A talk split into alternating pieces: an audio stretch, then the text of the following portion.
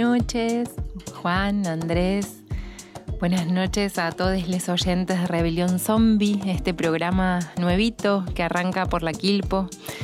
Y muchas gracias a la radio por recibirnos. Mi nombre es Soledad y la idea es participar de este programa con una columna de género o feminista o empática o ahí iremos viendo con el paso del tiempo cómo queremos llamarla. Lo que me parece que me queda claro a mí eh, es que va a ser una columna que oscile entre el espanto y la ternura.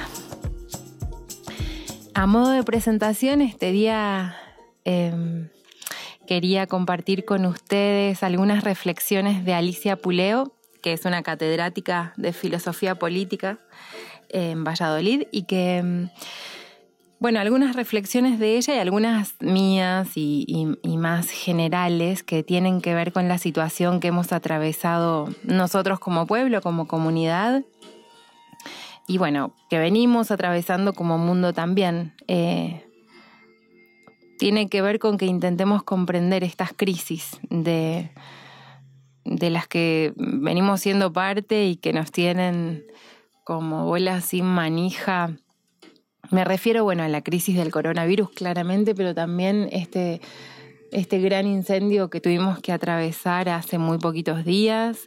Eh, los grandes incendios en el Delta también, los del año anterior y que todavía están activos en el Amazon, etcétera, ¿no? Como estas grandes catástrofes de las que estamos siendo parte. Eh, y, y, cómo podríamos evitar su repetición o cómo, las pensamos. Ella, Alicia Puleo, dice que para esto es necesario, en primer lugar, tener claro cuál es el origen de esto. Estos procesos no son fruto de, una conspiración o de una venganza de la naturaleza, sino que muy por el contrario son el resultado predecible de una cadena causal. ¿sí? Los trágicos incendios de todas nuestras sierras, ya estamos casi seguros que provocados, eh, y provocados con un fin de ganar tierras para la explotación, la que fuese, ganadera, agrícola, inmobiliaria, probablemente en nuestra zona, son un claro ejemplo de la presión que, que se ejerce sobre los ecosistemas. Estos incendios, estos virus, se producen por una serie de causas relacionadas entre sí la destrucción de la biodiversidad, la deforestación, las, condiciones insalubres y el despiadado trato hacia los animales, tanto en la ganadería industrial como en la casa, el tráfico ilegal, la invasión de sus hábitats por, por asentamientos humanos y por tantas otras razones humanas siempre las industrias extractivistas, las explotaciones agrícolas, ganaderas intensivas, el cambio climático, el mal uso de los combustibles fósiles, la hipermovilidad y una globalización neoliberal que solo atiende al beneficio económico y a corto plazo. En fin, desde este feminismo del que yo participo y participamos tantes, Pensamos, decimos, que el neoliberalismo global es uno de los avatares históricos del patriarcado originario. Decimos, creemos, sabemos que la voluntad de dominación sobre el leotre reside en el corazón mismo del patriarcado desde su origen y ha ido tomando distintas formas a través del tiempo. Las mujeres y las diversidades hemos sido identificadas con la naturaleza. Los varones han sido asimilados a la cultura. La compasión, el cuidado y la ternura han sido feminizados y por lo tanto devaluados. La reducción a cuerpos útiles es el destino común de quienes sufrimos dominación. Somos para otros, somos naturaleza. Después, bueno, la legitimación de la violencia es el corolario de la cosificación digamos, a esto de que seamos naturaleza, deja implícito que podemos ser violentades. En su expansión sin límites y su racionalidad economicista, el patriarcado neoliberal coloniza sin parar territorios y cuerpos humanos y no humanos.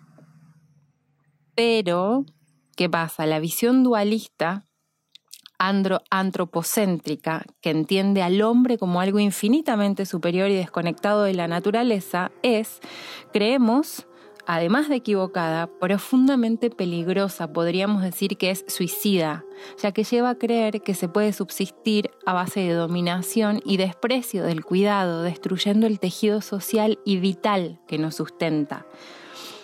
Frente a la compasión, la solidaridad y la justicia, el neoliberalismo ensalza cínicamente el cálculo, el cálculo egoísta del Homo economicus.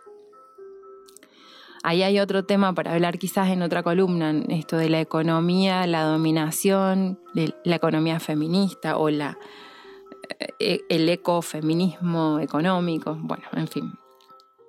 Volviendo al, tema que hablábamos, este, frente a estos valores del cuidado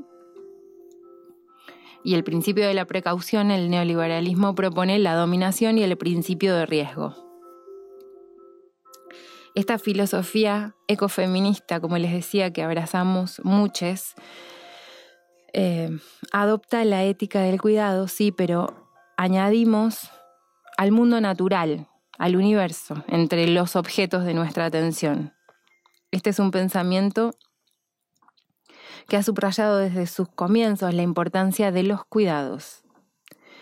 Hoy estos incendios nos obligan a recordar que los seres humanos no somos independientes unos de otros, que no podemos subsistir sin cuidado porque somos extremadamente vulnerables. Hoy estos incendios han comprobado nuestras teorías, han confirmado que nos necesitamos. Si no hubiésemos estado hombro a hombro como estuvimos, no sé de qué estaríamos hablando el día de hoy. Eh, para quienes no son de San Marcos Sierras, les comparto, les compartimos que les vecines, eh, sumados a la labor intensísima y, generosísima de bomberos de todo el Valle de Punilla y de nuestro pueblo, estuvimos trabajando eh, con nuestro mínimo aporte o máximo, intentando parar las llamas para que bueno, para que el desastre fuera lo, menos desastroso posible. Por eso digo, ¿qué hubiese pasado si no hubiésemos estado hombro a hombro como estuvimos? Nosotros creemos y quizás pensamos que es difícil que todas las personas salgamos de estas crisis, de estos incendios, la deforestación, los de hielo, las pandemias, etcétera, que estamos atravesando. Digo, es difícil que salgamos con la convicción y la energía necesarias para cambiar el rumbo que nos está llevando a este colapso, pero al menos podemos haber aprendido que los escenarios distópicos existen. De hecho, las mujeres y disidencias vivimos cotidianamente en escenarios distópicos donde nuestras realidades y proyectos son modificados eh, de un momento a otro y nuestra vida cambia. Bueno, eso también es para otra columna. A lo que íbamos es que los escenarios distópicos están muy cerca y que, que la aparente solidez de la normalidad, entre comillas, puede desvanecerse en muy poquito tiempo y eso es porque está construida sobre pilares inadecuados. Quizás la verdadera victoria que impida la repetición de estas catástrofes radique en superar la herencia patriarcal como hicimos durante este incendio, revalorizando los valores de los cuidados y la ternura hacia humanos, animales, ecosistemas, reforzando el carácter social de comunidad y dejando atrás el modelo de desarrollo insostenible y de globalización neoliberal, ecocida y genocida. Hoy estamos en esta situación debido a la deriva económica y social irresponsable de una voluntad de poder infinita en un mundo finito Aprovechemos pues este momento para escuchar, escucharnos, escuchar otras voces, para pensar y explorar otro mundo posible.